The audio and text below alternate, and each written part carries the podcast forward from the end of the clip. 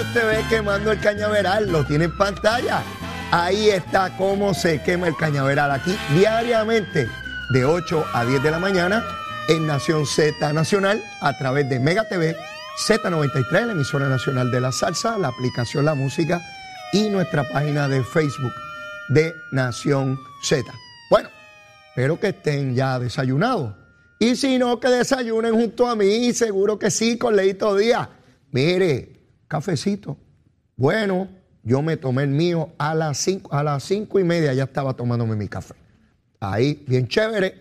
Mire, muelo los granitos, preparo la cosita, dejo suficiente para que Zulma, eh, cuando, cuando le toque, pues se beba el suyo. Zulmita, le dejo el cafecito listo a Zulmita todos los días, seguro que sí. Isabela no toma café por la mañana, no. Eh, le gustan otras cosas. Este, los otros ya no están en casa, así que eso no, no desayunarán por allá donde estén. Pero lo cierto es que un placer estar de nuevo con todos ustedes y recibiendo sus mensajes de todas partes, mire, de todas partes. De los Estados Unidos me escriben de cuánta ciudad usted se puede imaginar que escuchan eh, el programa todos los días. Otro me dice, no, no, no, lo veo allá en la página de Facebook. Este, dos mil y pico de personas en un día lo ven. Eh, nada, contento, contento con la audiencia eh, de todos ustedes. Sumamente agradecido y honrado de que prefieran este programa eh, todas las mañanas. Mire, vamos de inmediato al COVID. ¿Dónde estamos? 376. Esto sube un chililín, baja un chililín, se mantiene ahí. Qué interesante, ¿no? Nunca había visto una estabilidad en las hospitalizaciones. Un número que las fluctuaciones sean muy pocas. Sube un chililín, baja un chililín, pero se mantiene entre 350 y 380 consistentemente. Los decesos, pues todavía se producen, lamentablemente, y las recomendaciones ya usted las sabe, no tengo por qué repetirlas. Es más, no las voy a repetir, usted ya las conoce. Son dos años hablando la misma gusanga, la misma gusanga, la misma gusanga. Si es lo mismo, ya sabemos lo que hay que hacer para protegerse del COVID. la positividad en 30%, así que está por donde quiera el COVID, ¿sabe? Donde quiera. Vamos a hablar, mire, ¿de quién va a ser? Luma, Lumita, Lumera. Luma, Lumita, Lumera. A las 5 de la mañana. 5.030 eh, de consumidores, ¿no? Abonados no tenían energía eléctrica. 5.000. Eso es un número que se sale de lo normal. De ordinario esto está entre 300 a 1.800. Eso es lo que debe ser. De casi un millón y medio, ¿verdad? Entonces verifiqué dónde estaba el problema grande. Habían dos lugares particularmente. Bayamón con 2.172 abonados sin energía y Carolina con 1.402. Verifiqué antes de comenzar el programa. Subió más los abonados sin energía.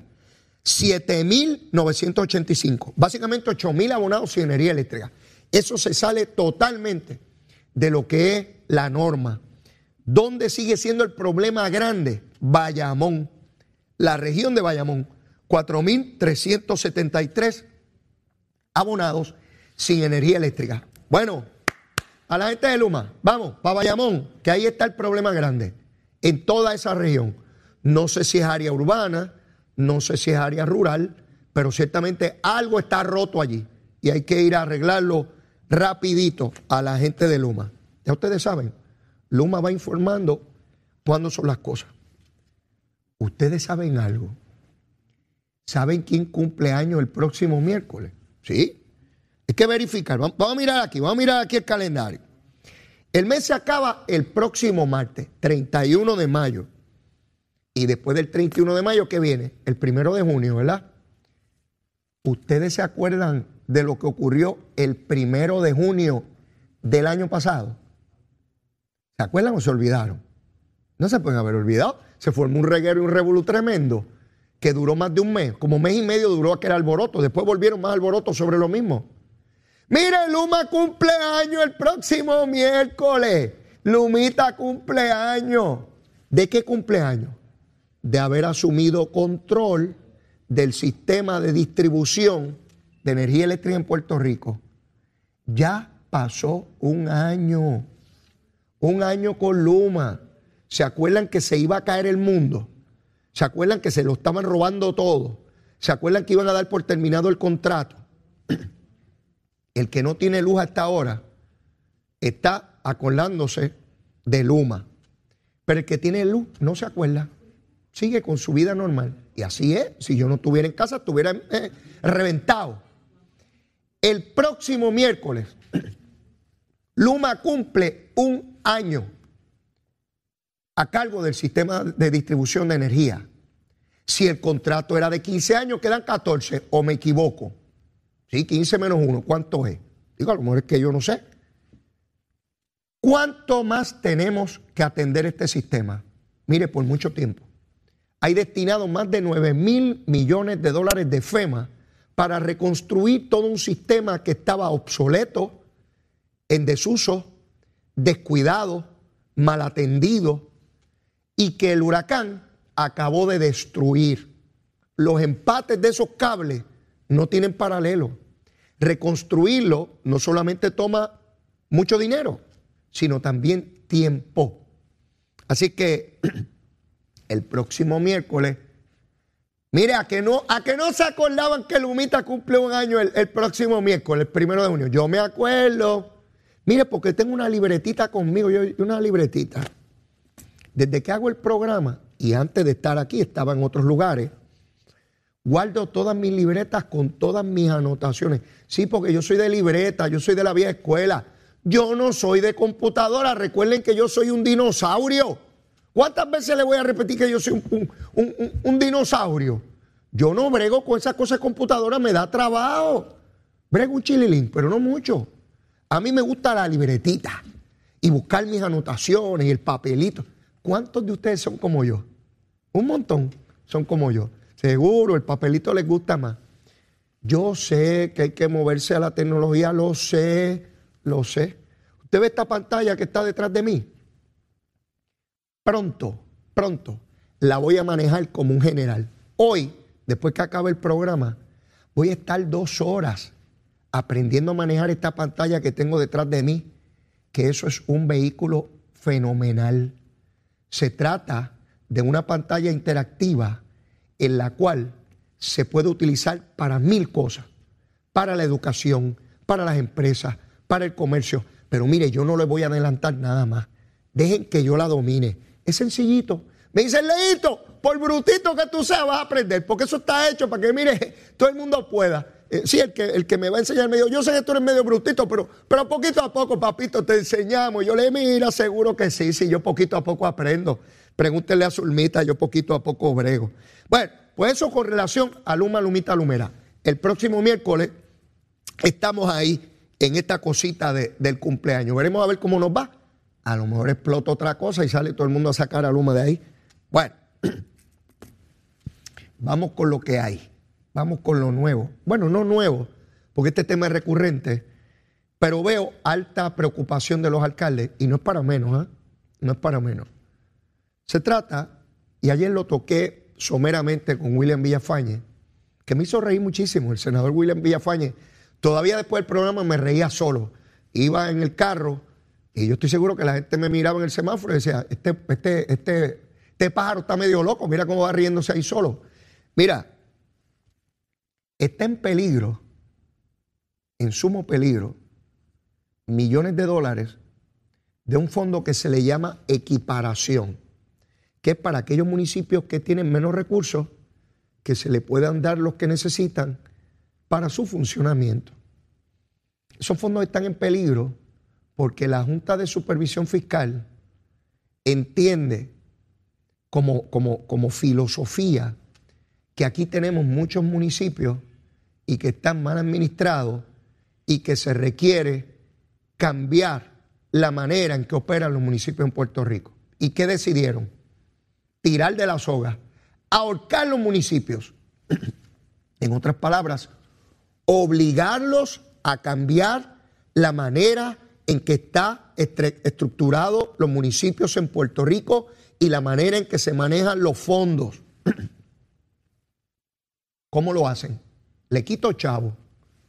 Si yo le quito chavitos a ustedes su presupuesto en su casa, usted tiene que hacer dos cosas, una de dos o ambas. O recorta gastos o aumenta ingresos de otra partida, de otro lugar, de un ingreso nuevo. O hace ambas cosas. Trata de traer nuevos recursos y a la misma vez corta grasa. Muchos de esos municipios no pueden cortar más grasa. No pueden, están en el hueso. Tendrían que despedir empleados, disminuir o eliminar servicios que son fundamentales.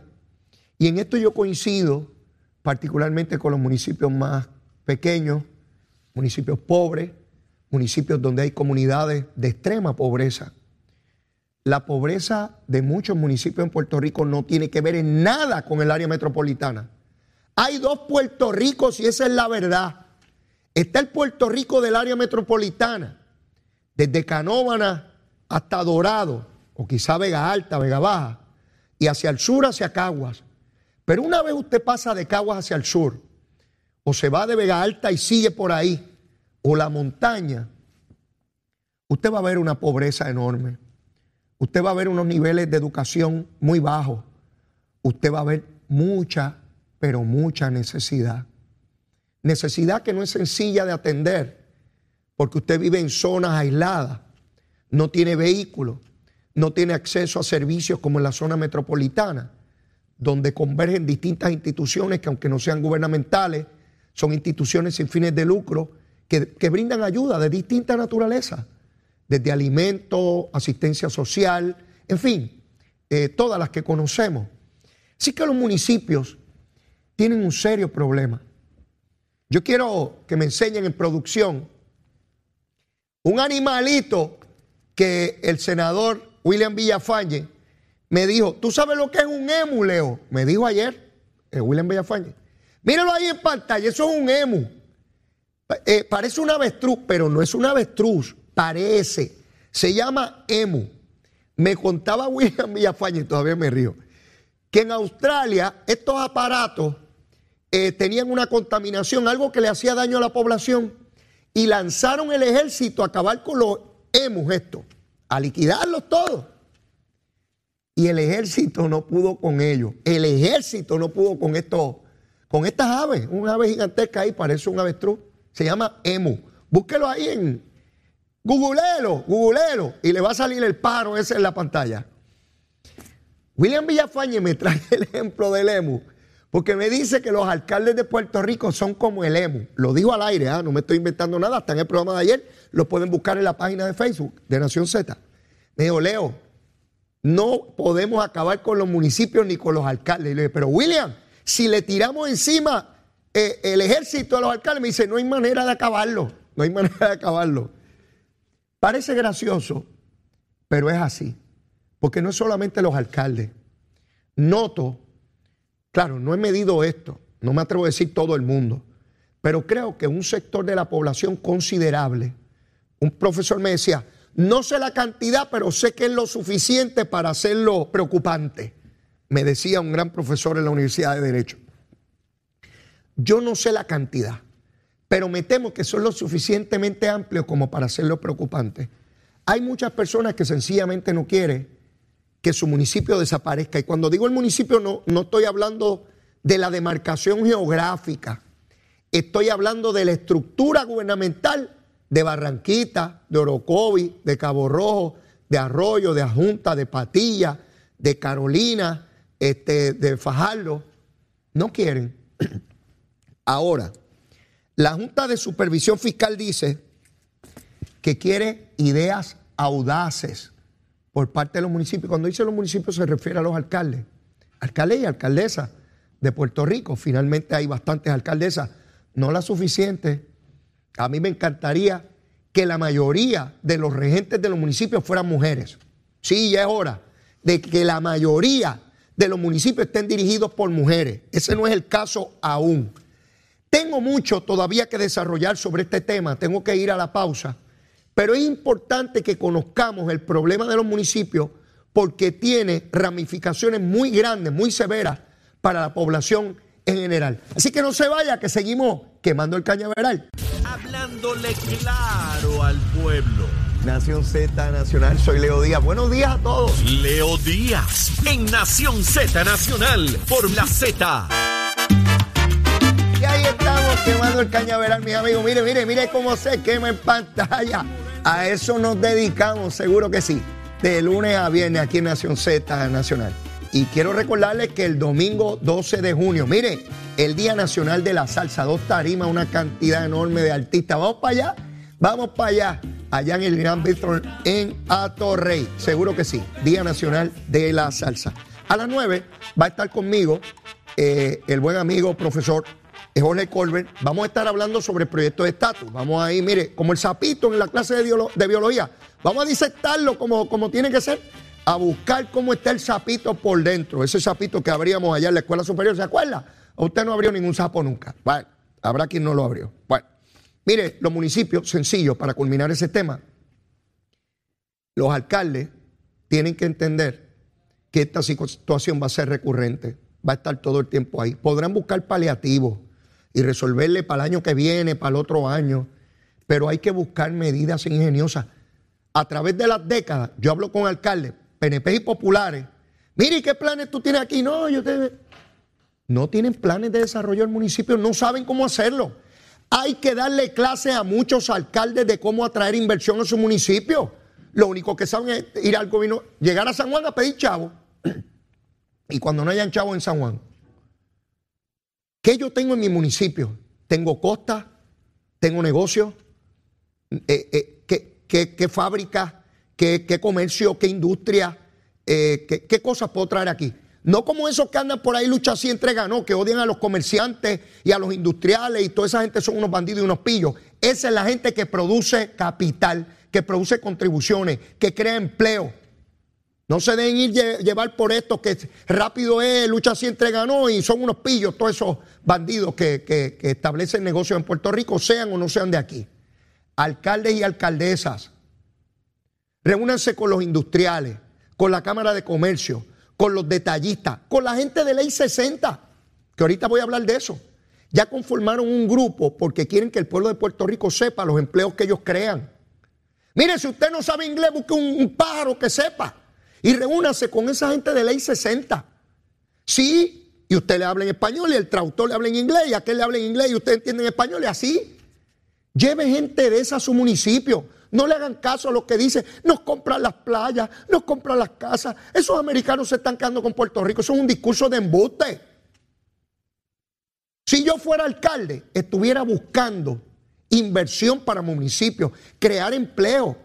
Si quiero actividad económica, pagan patentes, pagan contribuciones, arbitrios de, de construcción. y voy atrayendo nuevo dinero al presupuesto municipal.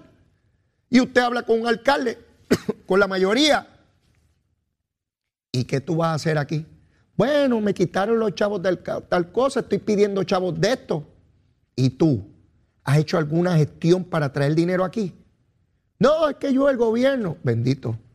Al gobierno central, una recomendación que le doy al gobierno central, al ejecutivo, al gobernador.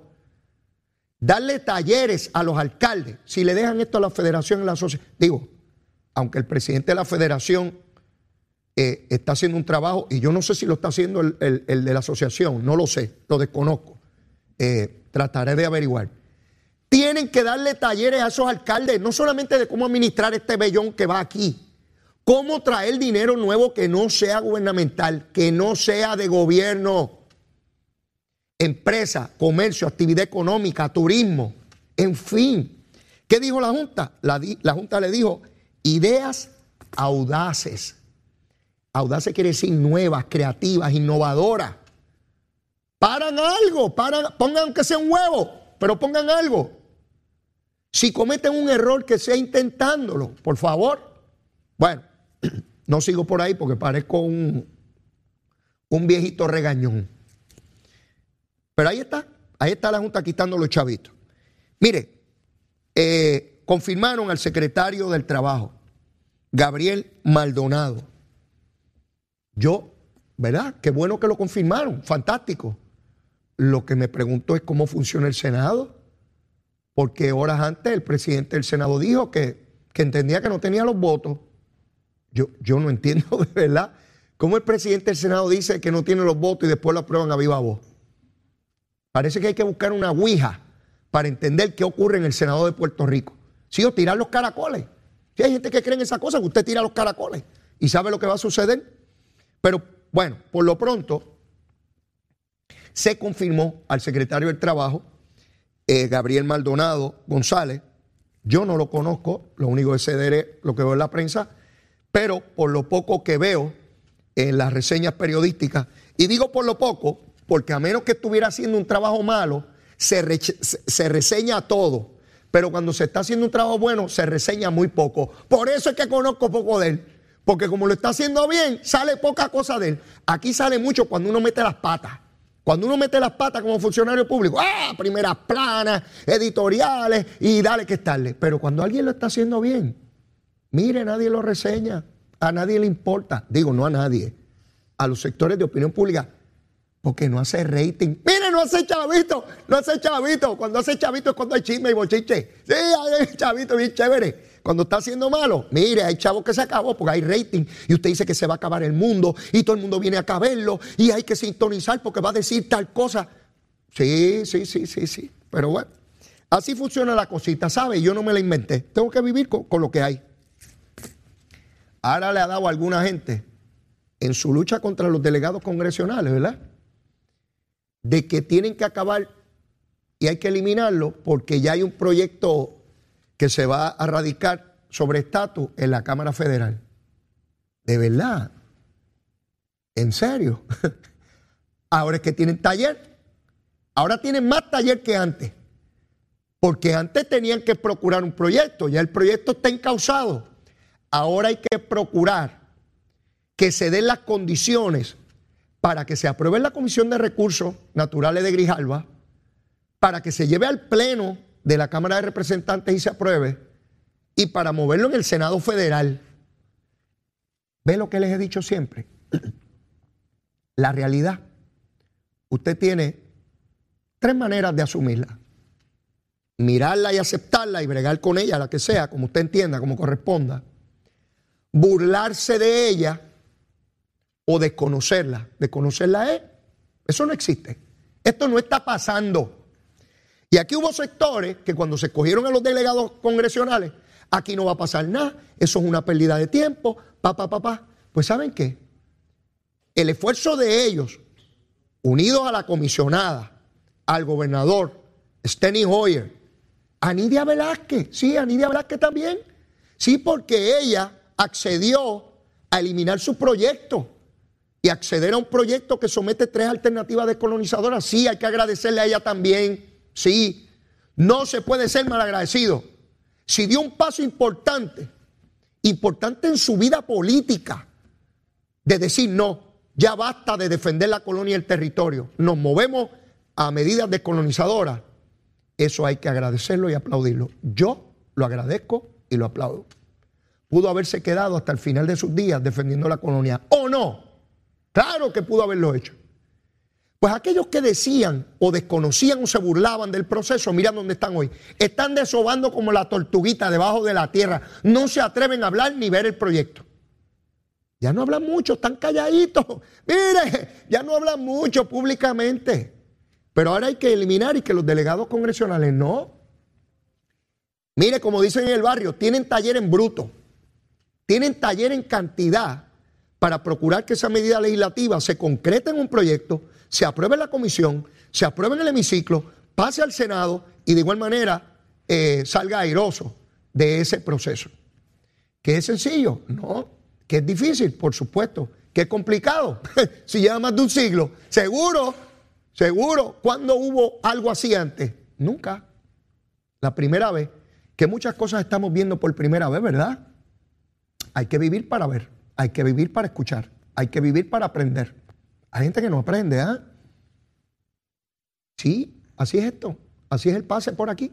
Así que esos delegados congresionales tienen que arreciar el camino, su, su tracción en las cuatro ruedas para procurar, junto a Jennifer González, al gobernador Steny Hoyer, a Nidia Velázquez, a Darren Soto y a todos esos congresistas, estamos hablando de que entre el proyecto de Nidia Velázquez y el de Jennifer González, entre ambos, hay casi 200 legisladores federales, ¿sabe?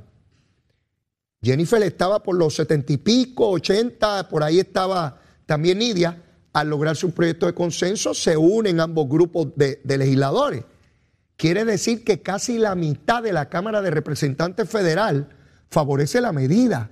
Si lo sumamos automáticamente, ¿verdad? Si los unimos en el esfuerzo. Así que todo parece indicar que el camino es favorable en el proceso. Que podrían descarrilarlo, siempre existe esa posibilidad. Siempre. Una vez usted se monta en un tren, se puede descarrilar, ¿verdad? Las probabilidades podrán ser más o menos, pero siempre es posible. Y a eso apuesta los que quieren que se quede el estatus como está, a descarrilarlo, a imposibilitarlo, a impedirlo. De manera que si no ocurre nada, ¿qué queda? Pues lo que ellos quieren, la colonia. Si no ocurre nada, se queda lo que está. Siempre transitorio, siempre por un espacio de tiempo. Y a eso es que apuestan los enemigos de la descolonización. Y como les dije a las nueve, vamos a tener al amigo Jorge Colbert y vamos a tener una plática bien buena, bien buena como siempre, sobre un tema tan polarizante y difícil como este del estatus para nosotros los puertorriqueños. De otra parte, el asunto de la gasolina toma el aumento en el costo de la gasolina, que no depende de nosotros, ¿verdad? Nosotros no tenemos pozos petroleros ni nada de eso. Tiene un impacto dramático en la vida de cada uno de nosotros. Ahora mismo la autoridad de costo alcantarillado tiene que revisar lo que cobra porque las plantas trabajan con energía eléctrica. Y si usted tiene un presupuesto para el pago de energía eléctrica y esa energía se dispara a más del doble de lo que usted pagaba, pues quiere decir que Acueducto tiene que pagar más del doble y alguien tiene que pagarlo. Pero de igual manera, ese artículo que usted compra en el supermercado lo llevó un camión allí ese camión usa gasolina y para procesar esos alimentos en Puerto Rico o fuera de Puerto Rico se necesitó energía eléctrica. Mucha de ella también, perdón, por combustible. Eso quiere decir que el costo de los productos de toda nuestra vida diaria aumenta enormemente. De 50 centavos, que llegó a estar por ahí 60, el litro de gasolina a 1.25, a 1.30. Es absurdo lo que tenemos que pagar por la, por, la, por la gasolina y el combustible en general. Sé que es duro, sé que lo que estamos pasando aquí y en todas partes del mundo es agobiante, es asfixiante, seguro que lo sé. ¿Cuándo podrá disminuir? Nadie sabe. Ni el economista más confiable, más talentoso, Nadie sabe anticipar si los conflictos bélicos, si el estado de la economía mundial puede en algún momento estabilizarse y disminuir esos costos. Por lo pronto, tenemos que prepararnos para que aumente más. ¿Sí? No, no. Hay que prepararse para lo peor en términos del costo del combustible y el costo de vida en general. Si se produjese en condiciones favorables, pues fantástico, porque después de todo usted se preparó para lo peor. Es como prepararnos para un gran huracán categoría 5. Tenemos todo lo que necesitamos para sobrevivir. Si no llega, gracias a Dios, mejor. No tuvimos que enfrentar una catástrofe. De igual manera, tenemos que hacer ajustes todos en los presupuestos para poder paliar esta situación tan difícil. Ahora mismo el gobierno de Puerto Rico tiene vehículos de motor en distintas dependencias, las patrullas de la policía, por ejemplo. Usted sabe que esas patrullas hoy, porque tienen que seguir dando la ronda, no la pueden detener porque se subió la gasolina. Pues la policía de Puerto Rico en su presupuesto ya se descuadró, porque estamos hablando de más del doble en el costo de combustible. Usted separa una partida para combustible en el presupuesto, atendiendo unas fluctuaciones naturales e históricas, pero no para esto. Nadie hace un presupuesto considerando situaciones extremas. Nadie, ni los Estados Unidos, ni Rusia, ni China, nadie. Nadie hace un presupuesto pensando que viene un huracán categoría 5 todos los años. Es absurdo. Usted se prepara para lo probable, no para lo improbable, ¿verdad? Usted no hace un presupuesto pensando que papá y mamá los dos se van a quedar sin trabajo todos los años, ¿verdad? No. Usted se prepara para tener unas fluctuaciones, que tenga que dejar de trabajar por unos días, que pierde el trabajo por un tiempito, pero no todos los días, todo el tiempo, ¿verdad que no? Pues al gobierno le pasa exactamente igual. No hay manera de poder anticipar eh, lo que va a ocurrir, así que mi, consejo es que ¿verdad? tengamos los cuidados que, que corresponden. Quiero hablar un poco sobre esta querella del PAC y de la campaña de Pedro Pierluisi. Otra vez, miren, yo les puse aquí el video de, eh, de la conferencia de prensa del jefe de la Fiscalía Federal, donde señaló, mire, este señor del Super PAC es vende informar a la Comisión Federal de Elecciones como correspondía, lo hizo mal para no divulgar el nombre de las personas que donaban, que no había nada ilegal con eso, y se tuvo que declarar culpable por no informar como debía. Y cuando en tres ocasiones le preguntan si hubo coordinación con la campaña de Pedro dice tres ocasiones, no en una, no en dos, en tres. Yo se lo puse aquí el video. Él dijo en la segunda ocasión, vuelvo a repetir, y en la tercera volvió a insistir que era solamente que no había coordinación, que es lo que constituye delito, ¿verdad? Pero aquí en Puerto Rico, pues la política, ya usted sabe, que el Contralor Electoral y vuelven y radican querer y dale que está Y el Contralor Electoral decidió abrir nuevamente el proceso y Pedro Pierluisi va a pedir la, la desestimación. Mire, si hubiese prueba de coordinación, ¿usted cree que el fiscal federal lo hubiese dejado pasar? ¿Qué? ¿Que el jefe de fiscales federales es pana de Pierluisi? ¿Será estadista? Si está metiendo preso a PNP y a Popular a él. ¿Sí? Cuanto pillo agarra, lo mete preso. ¿Será que es pana? ¿Será que es negligente? ¿Será que no sabe hacer su trabajo? Mire, si hubiese tenido prueba, le arranca la cabeza al que fuera, al que fuera. Pero entonces aquí el jueguito de lleva la querella para aquí, lleva la querella para allá. Ya veremos. Las follonetas de Puerto Rico, mi hermano. Mire, yo anoté algunas de las follonetas. Los delegados, cuando se aprobaron y todo el revoluca los delegados congresionales. Luma, todo el lío el año pasado y pedir documentos y 20 cosas. Ya Luma, ya nadie se acuerda de Luma. las escoltas y vistas públicas y las escoltas. Ya nadie habla de las escoltas. Tan pronto encontraron que habían dos o tres gobernadores que gastaban una barbaridad en eso, se acabó el vacilón.